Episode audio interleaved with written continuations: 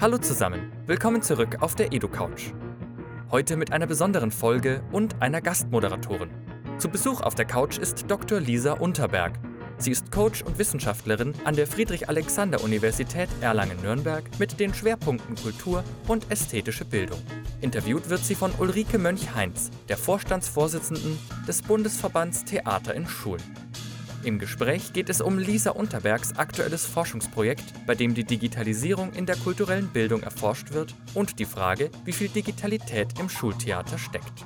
Wer außerdem die Geschichte des Schachtürkens hören möchte und Lisa Unterbergs Vision einer kulturellen Bildung der Zukunft, sollte jetzt dranbleiben. Noch kurz zur Info. Die EduCouch ist ein Format des Instituts für digitales Lernen. In dieser Folge mit freundlicher Unterstützung der Cornelsen Emburg GmbH. Unser Dank geht außerdem an das Forum Bildung Digitalisierung, auf dessen Konferenz wir das Interview aufgezeichnet haben, und den Bundesverband Theater in Schulen. Und jetzt viel Spaß beim Zuhören. Ich spreche heute mit Lisa Unterberg ähm, aus, von der Friedrich-Alexander-Universität in Erlangen, vom Lehrstuhl für Pädagogik dort. Der Schwerpunkt ist Kultur und ästhetische Bildung. Ich möchte kurz deinen beruflichen Werdegang skizzieren und bitte dich dann, diesen etwas auszuschmücken, weil du das ja sehr viel besser kannst als ich. Du bist Musikpädagogin, hast studiert an der Volkwang-Universität der Künste in Essen, Hauptfach Fagott. Promotion ging über die Qualität in der kulturellen Bildung und dein jetziger Forschungsschwerpunkt ist Digitalisierung in der kulturellen Bildung. Meine Frage ist jetzt vom Fagott zur Digitalisierung. Was für ein außergewöhnlicher Weg.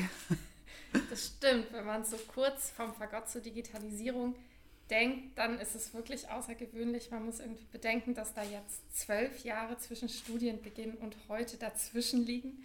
Also ein paar Stationen noch und eigentlich, wenn ich jetzt so zurückdenke, hatte ich das Glück, mich immer mit den Dingen beschäftigen zu können, die mich interessiert haben, wo ich mir Fragen gestellt habe, wie passt das zusammen, wie funktioniert das? Und dann auch immer noch Menschen gefunden habe, die mich dafür bezahlt haben, auf die eine oder andere Art und Weise. ähm, also mit dem Musikpädagogikstudium eben auch die Frage mir immer wieder schon während des Studiums gestellt habe, wie kann man Menschen für klassische Musik begeistern, die überhaupt nichts damit zu tun haben. Habe dann für zwei große deutsche Orchester gearbeitet als Education Managerin und Musikvermittlung und mir diese Frage, versucht diese Frage ganz praktisch zu beantworten.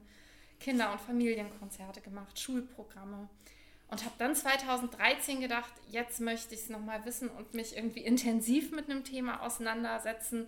Und immer mit in dieser praktischen Arbeit ist das Thema Qualität eigentlich immer so mitgeschwungen. Und ähm, dann hatte ich das Glück, nach Erlangen beim Professor Liebau damals noch promovieren zu können. Habe das letztes Jahr abgeschlossen und dann war es wieder, also während dieser Zeit der Promotion habe ich Benjamin Jörrissen ähm, besser kennengelernt, der inzwischen der Lehrstuhlleiter in Erlangen ist. Und wir haben uns so immer mal wieder am Rande irgendwie mit Fragen nach Digitalität und Digitalisierung beschäftigt. Das hat ihn schon sehr lange beschäftigt. Und für mich kam dann wieder was, was ich ganz am Anfang äh, meiner Tätigkeit als Education Managerin kennengelernt habe. Ich habe nämlich in Duisburg 2009 angefangen, als das Orchester seinen ersten, als eines der ersten Orchester in Deutschland einen Blog gelauncht hat und hatte da schon ganz viel mit dem Thema Digitalität und Digitalisierung zu tun. Und so fühlt es sich jetzt irgendwie im Nachhinein ganz plausibel an, dass ich jetzt in diesem Forschungsprojekt gelandet bin. Das ist sehr schön. Wir beide haben uns ja in einem ganz anderen Zusammenhang kennengelernt. Ähm, du hast uns einmal sehr aus der Patsche geholfen. Ich werde mal den Weg von dieser Patsche erzählen. Ähm, und zwar waren wir am Straucheln und hatten viele Probleme. Das heißt, unser Bundesverband besteht ja aus 16 Landesverbänden. Alle Landesverbände haben viele Ideen, wie das Schultheater der Länder weitergehen soll. Die Ideen wurden alle manchmal auch strittig sich um den Kopf gehauen und wir fanden keine Lösung. Da wurdest du uns empfohlen damals. Wir haben ja Kontakte zur zum Lehrstuhl für Pädagogik, weil der Eckhard Liebau uns ja immer unterstützt hat mit dem Schultheater und die Klepatskis ja auch dort ähm, mit uns immer zusammenarbeiten. Also du wurdest uns empfohlen, du wärst die Richtige, die eine Arbeitsgemeinschaft Schultheater leiten könnte. So, dann haben wir dich gebeten, ob du uns mit es uns machen würdest. Ich wusste nicht so recht, warum du so eine Qualifikation hast. Und jetzt zum Thema. Ich hatte das Gefühl, so ist es mir nachher beschrieben worden von dieser Arbeitsgemeinschaft, also von den Teilnehmern. Alle durften ihre Ideen sagen. Du hattest Möglichkeiten, die in ähm, Bahnen zu lenken. Und man muss sich dann vorstellen, es war am Ende für sie so, als ob alle ihre Ideen in einen Computer hineingespeist hätten und du hast als Software agiert. Und am Ende ist ein Mission Statement entstanden, Vielfalt, Qualität, Begegnung die man im Nachhinein auch hätte sagen können, das ist doch ganz einfach, das hätten wir doch auch selber gekonnt, haben wir aber nicht, weil uns die Software gefehlt hat. Und da würde ich gerne nochmal diesen kleinen ungewöhnlichen Bogen äh, schließen, um zu sagen, warum ich jetzt heute gebeten wurde, auch dieses Interview mit dir zu halten ähm, weil, ich einen, weil ich das eine ganz besondere, ein, es war erstens ein gutes Ergebnis und dann eine, eine besondere Beschreibung deiner Person, äh, Person empfunden habe. Ja, dieses Bild der Software, da muss ich kurz drüber nachdenken, ob das zutrifft. Also, nee, ich glaube nicht, dass ich in dem Prozess Software war, sondern ich war möglicherweise eher also Programmiererin ist auch falsch.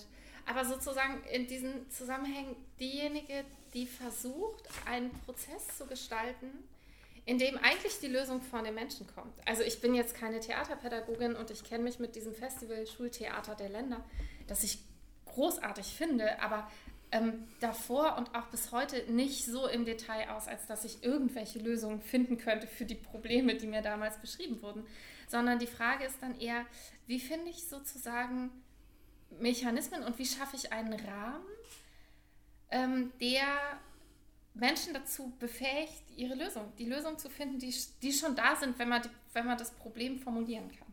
Also in jedem Problem, davon bin ich überzeugt, steckt die Lösung schon ein Stück weit mit drin. Es geht dann halt, das da rauszukitzeln. Mhm. Aber als Software würde ich oder auch als Programmierer würde ich mich insofern nicht begreifen, weil das bedeuten würde, dass ich bestimmte Arbeitsschritte abarbeite, die vorher klar sind, in der Form von einem Algorithmus zum Beispiel. Und das funktioniert, wenn man mit Menschen arbeitet in komplexen und sich ändernden Umgebungen und Thematiken, funktioniert das nicht. Und ich glaube, da werden wir sehr, sehr lange für brauchen, bis wir eine künstliche Intelligenz haben, die solche Prozesse moderieren kann. Aber Software, die einfach nur Dinge abarbeitet, ähm, reicht da, glaube ich, nicht. Da sind Grenzen. Das beruhigt mich ja direkt. Das Thema, was dich in deiner ähm, Forschungsarbeit jetzt interessiert, ist ja die Digitalisierung, also die Digitalität und ähm, die kulturelle Bildung. Ich habe dadurch, dass wir, ich im Bundesverband für Theater in Schulen arbeite, mehr mit dem äh, Theater zu tun als mit den anderen Künsten. Dort fällt aber Folgendes auf. Äh, wir haben jetzt äh, ja immer für jedes Schultheater ein bestimmtes Thema.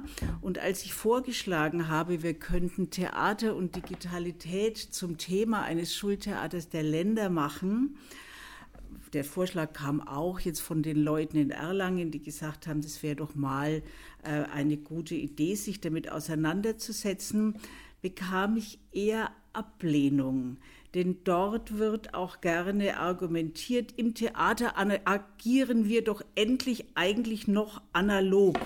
Also äh, muss das jetzt auch noch mit der Digitalität überschwappt werden?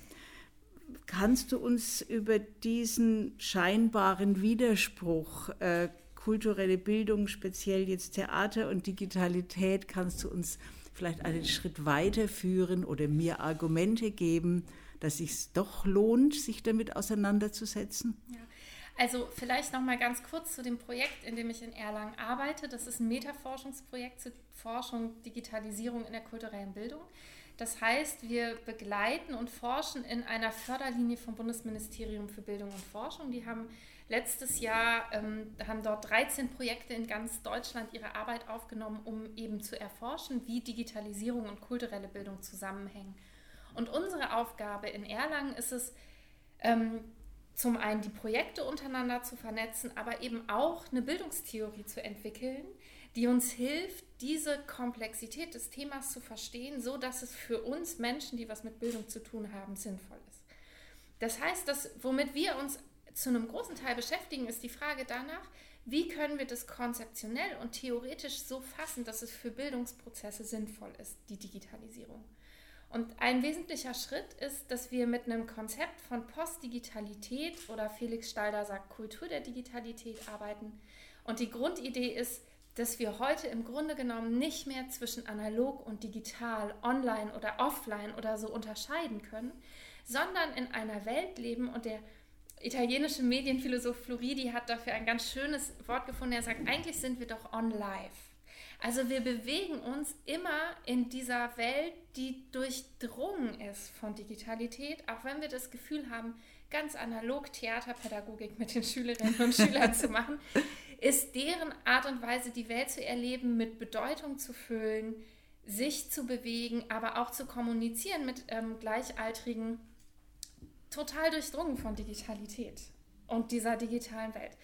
Das heißt, wenn mir ähm, jemand sagen würde, naja, wir machen jetzt im Schultheater doch endlich mal das Analoge und es ist doch gut, dass die Kinder weg von den Bildschirmen kommen und von diesen Handys und so weiter, würde ich sagen, ja, das stimmt, es ist gut, dass die davon wegkommen und Theater erleben, das finde ich toll. Aber dass das analog ist, das können wir heute nicht mehr behaupten ähm, weil das eben so unsere Welt und die Art und Weise, wie wir uns zur Welt in Relation setzen ähm, und zu anderen Menschen, so durchdringt, dass wir es nicht mehr unterscheiden können. Und dass vor allem unsere Schüler das auch gar nicht mehr unterscheiden. Ich glaube, das ist ja noch der allergrößte Punkt. Also der Schüler, der in unsere Schulen kommt und in unsere Theatergruppen kommt, ist ja durchdrungen von der Digitalität und bringt die mit. Insofern äh, wäre es ja auch äh, ein komisches Ansinnen von uns Theaterlehrern zu sagen, pfui, lass die draußen, die genau, äh, Digitalität. Beziehungsweise die Schüler, man kann das sagen, aber die Schüler können es nicht draußen lassen, weil das eben zu deren Lebenswelt gehört. Ne? Also und zu, zu der Art und Weise, wie die ja. die Welt erleben. Ja. Genau. Ja, ich glaube, in dem Fall ist es tatsächlich so, dass wir uns auf die junge Generation von Theaterlehrern äh, freuen, die auch sich damit noch leichter tun. Ich glaube, ohne jetzt da äh, ältere Menschen, gehört es selber dazu, diffamieren zu wollen, aber ich glaube, dass es uns noch schwerer fällt, diese Durchdringung in das äh, normale Leben äh, so zu spüren, wie das der junge Mensch von Grund auf sowieso getan hat. Also von Anfang an, ohne dass er das gemerkt hat. Klar, wenn man da so reinwächst in diese, in diese Normalität mit Bildschirmen ja. aufwächst und so weiter. Ich gehöre ja nur knapp dazu. Also ich erinnere mich noch, dass unser, dass der erste Computer in den Haushalt eingezogen ist. Ja. Ähm, mein kleiner Bruder, der sechs Jahre jünger ist, erinnert sich da schon nicht mehr dran an einen Haushalt ohne Computer. Aber ähm, ich glaube, was hilft, ist, dass man diese digitale Transformation nicht so sehr als ein technisches Phänomen begreift, gerade wenn wir über kulturelle Bildung sprechen, sondern als einen kulturellen, also als eine, eine kulturelle Transformation, als einen Kulturwandel der Gesellschaft. Das heißt, dass wir im Grunde genommen mit neuen Kulturtechniken ähm, konfrontiert sind und auch die Kinder und Jugendlichen. Und dann, wenn man so darüber nachdenkt, dann ist es plötzlich nicht mehr wichtig, ob man besonders schnell tippen kann oder besonders gut mit Programmen umgehen kann oder so, sondern dann wird das Ganze auf eine andere Ebene gehoben. Dann guckt man sich an, okay, wie funktioniert eigentlich Kommunikation da drin oder was wird da eigentlich verhandelt? Zum Beispiel die Frage nach Wahrheit und objektiver Wahrheit, jetzt im Zuge mit Fake News. Und mhm. das kann man sehr analog auf der Theaterbühne verhandeln, ohne dass man große Technik dafür braucht. Ja? Aber das sind sozusagen dann Themen, die in dieser, auf dieser Ebene der Kulturtechniken und der Kultur der Digitalität eine Rolle spielen. Also die Frage, wie, wie erlangen wir eigentlich Sicherheit über die vermeintliche Wahrheit und gibt es diese Wahrheit? und wie gehen wir mit Informationen um. Als ein kleines Beispiel. Ja, ja ganz interessant.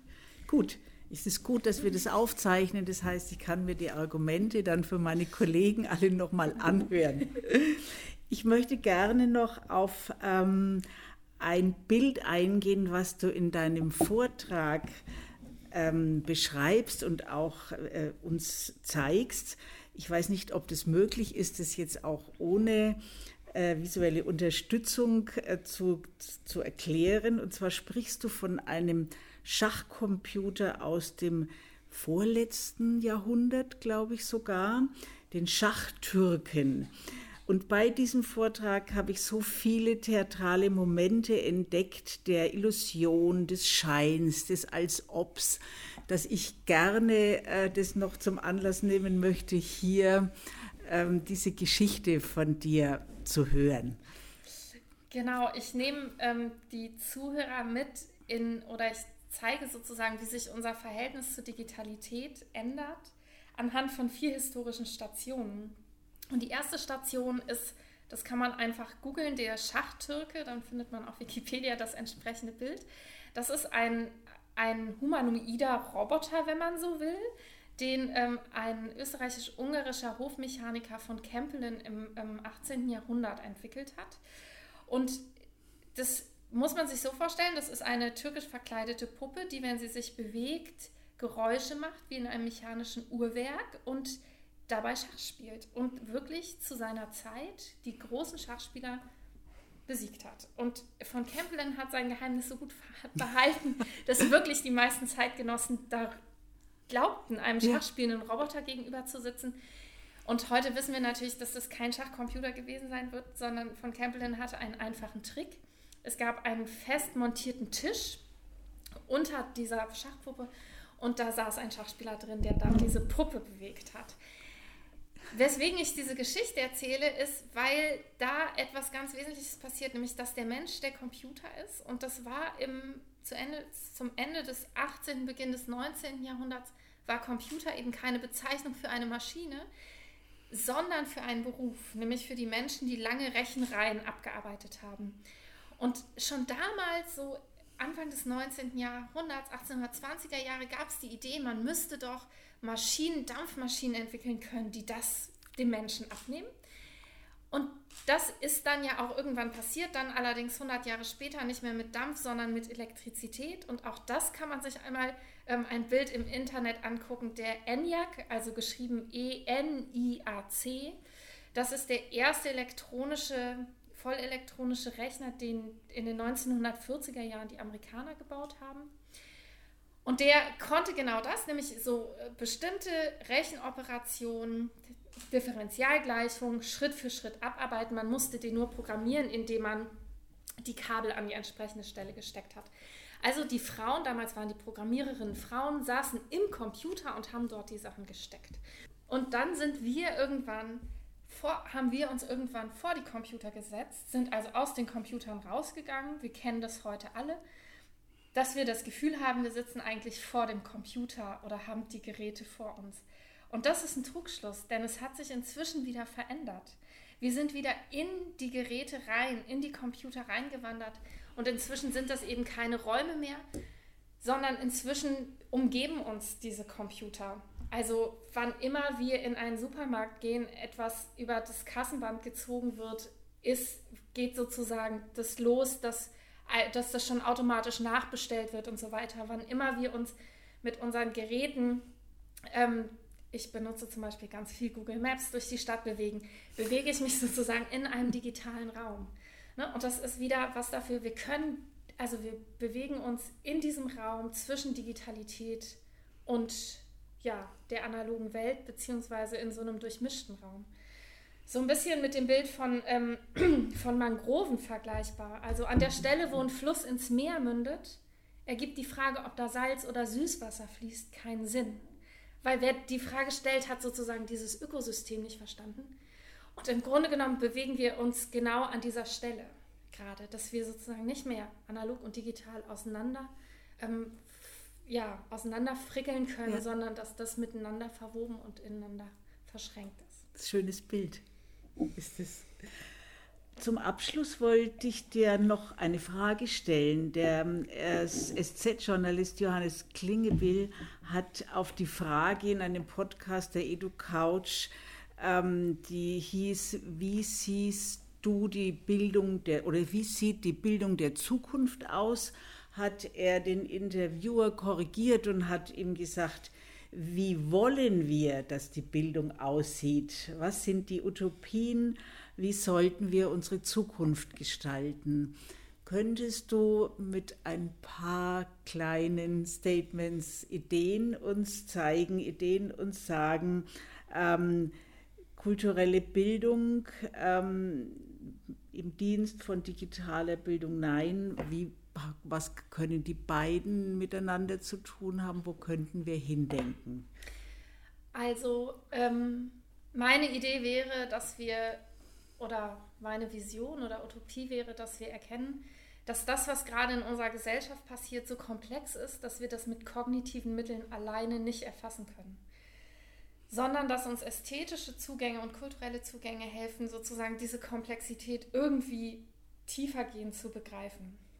Also, dass wir nicht sagen, wie sieht kulturelle Bildung mit Digitalität aus und was kann Digitalität für die kulturelle Bildung, sondern dass wir auch andersrum fragen, nämlich, was kann kulturelle Bildung für eine digitale Bildung sein? Also mein Lieblingsbeispiel immer aus meinem eigenen Informatikunterricht sind, ist ähm, das, ich fand nicht so langweilig wie Ampelschaltung programmieren, ja, im Basic. Und wenn wir da aber plötzlich mit ästhetischen Inhalten hinkommen, wird das mit Sinn gefüllt. Also sozusagen ästhetischer Informatikunterricht. Das wäre die eine Vision. Und das andere, was ich glaube, was wir in, im Zuge dieses Kulturwandels brauchen und was einfach passieren muss und das braucht Zeit, das sind Rollen, also neue Rollenverständnisse, sowohl von Schule als auch von Lehrer, als auch von der Frage danach, was wir an Kompetenzen bzw. an Bildungsschülern mitgeben geben. Also ich weiß heute nicht, was mein Handy in zwei Jahren kann. Ich kann nicht sagen, welch, was Grundschüler, die heute, die dieses Jahr in die Schule gekommen sind, zum Ende ihrer Berufslaufbahn können müssen. Ähm, das ist so eine Sache. Also es, der Wandel ist viel schneller als früher. Das, die andere Sache ist, dass Information, die sehr lange sozusagen ein Privileg und auch Macht bedeutete für Lehrer oder Schule. Also vor 150 Jahren war der Lehrer derjenige im Dorf, der die Bücher hatte. Und dann sind wir in die Schule gegangen oder sind die Menschen in die Schule gegangen, um diese Informationen aus den Büchern vom Lehrer zu bekommen. Und das demokratisiert sich. Das heißt, heutzutage muss niemand mehr in die Schule gehen, um Informationen zu erhalten. Genau. Sondern die Schule braucht und damit auch die Lehrer brauchen ein neues, ein neues Rollenverständnis und müssen das entwickeln. Und ich glaube, zu, im Idealfall zusammen mit, mit den Schülern und mit der gesamten Gesellschaft. Und das, glaube ich, ist ja nicht jetzt nur ein Problem der äh, kulturellen Bildung, sondern die ganze Lehrerausbildung ist, äh, müsste auf den Prüfstein gestellt, gelegt werden. Und da müssten die gemeinsamen Player erstmal zusammenkommen. Ich denke, die Universitäten sind ein Stück weiter, weil sie unter anderem so wunderbare Menschen wie dich haben, die in Forschungsprojekten sich auf den Weg machen. Äh, nur die Ministerien müssten mehr die Hände den, mit den Universitäten äh, müssten sich da mehr die Hände geben oder sich in die Augen schauen oder sich an gemeinsame Tische setzen, um das auch dann in den Curricula, in den Lehrplänen, in all dem, dass das alles viel mehr verzahnt ist. Ich glaube, da hätten wir noch große Aufgaben vor uns. Die Aufgaben sind mit Sicherheit groß. Ich kann, dafür bin ich in der Struktur der Lehrerbildung nicht gut genug drin, um zu sagen, der oder der Akteur müsste da dies oder jenes machen. Ich glaube, was aber ganz häufig ähm, ganz großartig und was immer funktioniert, sind einzelne Menschen, die gute Arbeit machen. Und ich glaube, bei allem, Lamentieren über schwierige Lehrerausbildungen in Deutschland und so weiter erlebe ich auch immer wieder mit was für einer unglaublichen Kreativität und Offenheit, mit was für tollen Ideen bei ähm, schlechter oder mittelmäßiger Ausstattung dann in der Praxis gearbeitet wird. Und das finde ich auch das Spannende hier an der Konferenz zum Beispiel, wo man dann plötzlich sieht, ja, da passiert so viel und so viel Gutes. Ähm, das könnte natürlich immer noch mehr werden. Ähm, aber äh, meistens ist es, ist es sozusagen ähm, wirkungsvoller auf das Gute zu gucken und das zu unterstützen, als über ähm, die schwierigen Strukturen in Ministerien, die wir jetzt sowieso nicht ändern werden, äh, sozusagen lange zu diskutieren und sich an große Tische zu setzen. Also ich bin gerade was Digitalisierung und Digitalität angeht, wirklich auch ein Freund von denjenigen, die es einfach machen, auch wenn ich selber nicht so unbedingt dazugehöre in der Praxis. Lisa, das ist ein wunderbares Schlusswort und ich als Lehrerin äh, habe dann auch noch ein Lob bekommen, dass unser, dass unser Berufsstand äh, bei dir in einem äh, gut, guten Konnotation ist. Das freut mich sehr. Und ich freue mich jetzt auf den weiteren Verlauf dieser Tagung und bedanke mich für das Gespräch. Sehr gerne. Das war's mit der EduCouch, dem Podcast zu digitalen Bildungsthemen. Wenn euch die Folge gefallen hat, freuen wir uns natürlich, wenn ihr unseren Podcast abonniert und teilt, damit ihr keine Folgen mehr verpasst und möglichst viele Leute davon erfahren. Und falls ihr Lob, Kritik, Anmerkungen und Wünsche habt, bewertet uns gerne auf iTunes und Co. oder schreibt uns. Die EduCouch ist ein Format des Instituts für digitales Lernen. In dieser Ausgabe mit freundlicher Unterstützung der Cornelsen Emburg GmbH.